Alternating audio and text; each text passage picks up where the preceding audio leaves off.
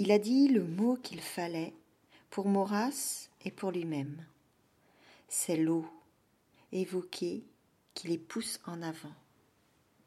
La nuit plus fraîche est comme une promesse sur leurs joues. Devant eux se dresse le grand corps de Lure, la mer des eaux, la montagne qui garde l'eau dans les ténèbres de sa chair poreuse. Au fond de l'air tremble la fuite d'une source. Dans les herbes, une grande roche plate miroite comme un œil d'eau. La lumière de la lune coule des hauteurs du ciel, jaillit en poussière blanche, et l'ombre de Gagou nage sous elle comme un poisson. C'est une place. Les façades des maisons sont encore droites.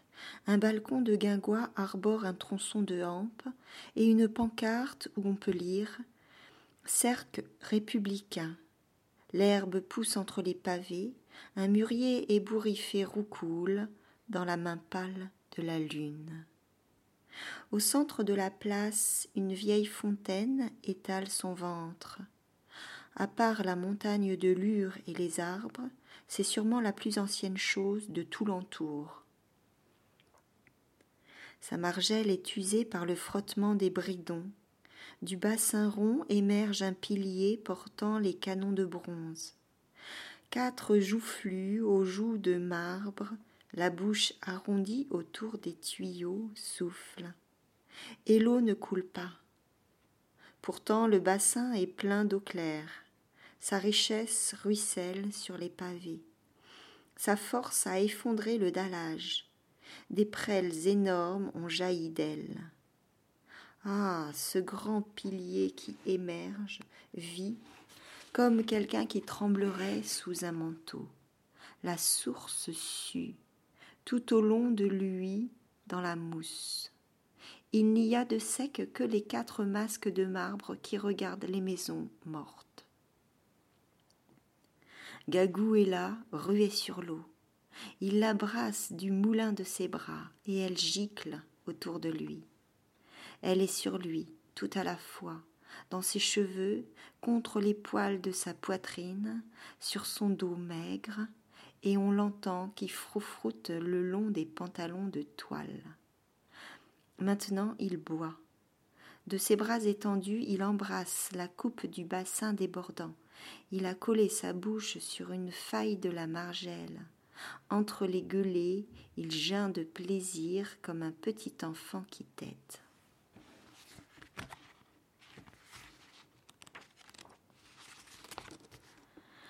Les bêtes, les plantes, la pierre. C'est fort un arbre. Ça a mis des cent ans à repousser le poids du ciel avec une branche toute tordue. C'est fort une bête, surtout les petites. Ça dort tout seul dans un creux d'arbre, tout seul dans le monde. Tout seul dans le creux d'herbe, et le monde est tout rond autour. C'est fort de cœur, ça ne crie pas quand tu les tues, ça te fixe dans les yeux, ça te traverse par les yeux avec l'aiguille des yeux. T'as pas assez regardé les bêtes qui mouraient. C'est fort une pierre, une de ces grandes pierres qui partagent le vent, droite depuis qui sait mille ans? Une de ces pierres qui sont dans le monde depuis toujours, devant que toi, Jaume, la pomme et l'olivette, et moi, le bois et les bêtes, et les pères de tout ça, de toi, de moi, et de la pomme, devant que le père de tout ça, Jaume, soit seulement dans les brailles de son père. Une de ces pierres qui ont vu le premier jour, et qui sont depuis qui sait combien toujours les mêmes, sans changer. C'est ça qu'il faut savoir pour connaître le remède. Jo m'écoute, il sent le monde branlant sous ses pieds comme une planche de barque. Sa tête est pleine des images de la terre. Il voit des arbres, des plantes, des bêtes, de la sauterelle au sanglier, et c'est pour lui le monde bien solide où il marche le long des sillons immobiles. Et maintenant, certes, il n'aurait pas cru Jeannet si fort, et c'est d'abord cette puissance entrevue qui l'effraie. Cette fois, c'est quelqu'un qui sait, qui parle. Celui-là sait, vraiment, et tout s'éclaire de ce qui était obscur. Les choses s'expliquent qu'on ne comprenait pas. Mais ce qui entre ainsi dans la lumière est terrible. C'était si simple à l'ancienne façon. L'homme est tout autour, mais sous lui les bêtes, les plantes. Ça marchait bien comme ça. On tue un lièvre, on cueille un fruit, une pêche, c'est du jus sucré dans la bouche. Un lièvre, c'est un grand plat débordant de viande noire. Après, on s'essuie la bouche et on fume une pipe sur le seuil. C'était simple, mais ça laissait beaucoup de choses dans la nuit. Maintenant, il va falloir vivre avec ce qui est désormais éclairé, et c'est cruel. C'est cruel parce que ce n'est plus seulement l'homme, et tout le reste en dessous, mais une grande force méchante, et bien en dessous l'homme, mêlé aux bêtes et aux arbres. Vivante et terrible, il sent sous ses pieds bouger la colline. Je vais te dire le secret. Jaume aimerait mieux que Jeannet se taise maintenant. Je vais te dire le secret, c'est tout sucré comme un mort.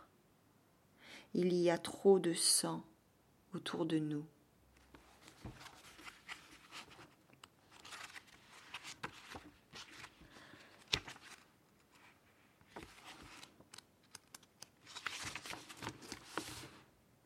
Ça a pris au tonnerre de Dieu, là-bas, entre deux villages qui brûlaient des fans de pommes de terre. La bête souple du feu a bondi d'entre le bruyère, comme sonnaient les coups de trois heures du matin. Elle était à ce moment-là dans les pinèdes à faire le diable à quatre. Sur l'instant, on a cru pouvoir la maîtriser sans trop de dégâts.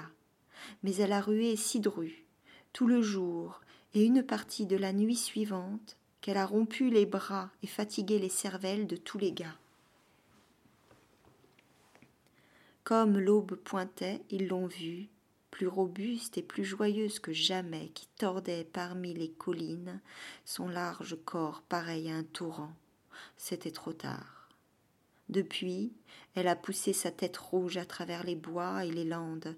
Son ventre de flamme suit, sa queue derrière elle bat les braises et les cendres. Elle rampe, elle saute, elle avance. Un coup de griffe à droite, un à gauche. Ici elle éventre une chaînée. Là elle dévore d'un seul claquement de gueule vingt chênes blancs et trois pompons de pain. Le dard de sa langue tâte le vent pour prendre la direction. On dirait qu'elle sait où elle va et c'est son mufle dégoûtant de sang que Maurras a aperçu dans la combe.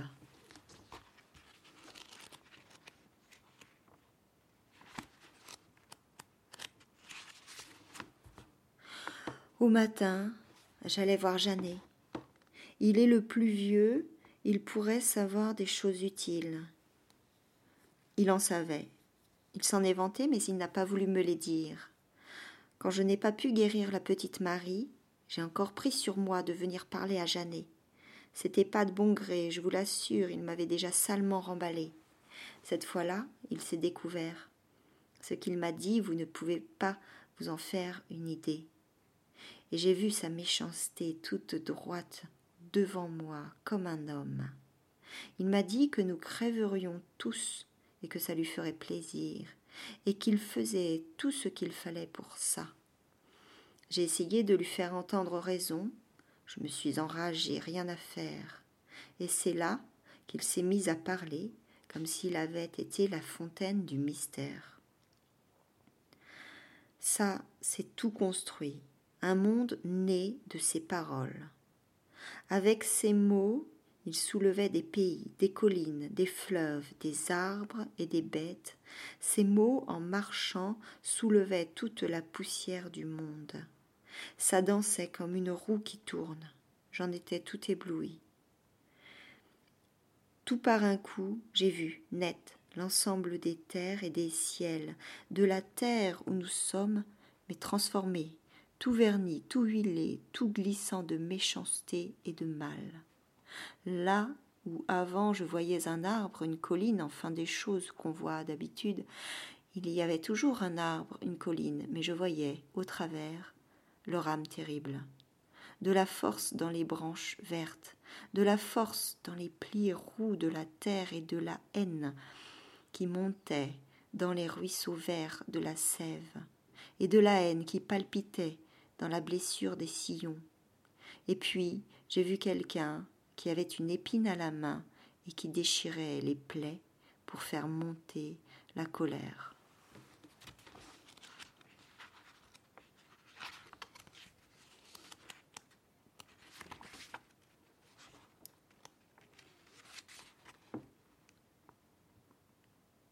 Maintenant c'est la nuit, la lumière vient de s'éteindre à la dernière fenêtre. Une grande étoile veille au-dessus de l'ure, de la peau qui tourne au vent de nuit et bourdonne comme un tambour, des larmes de sang noir pleurent dans l'herbe.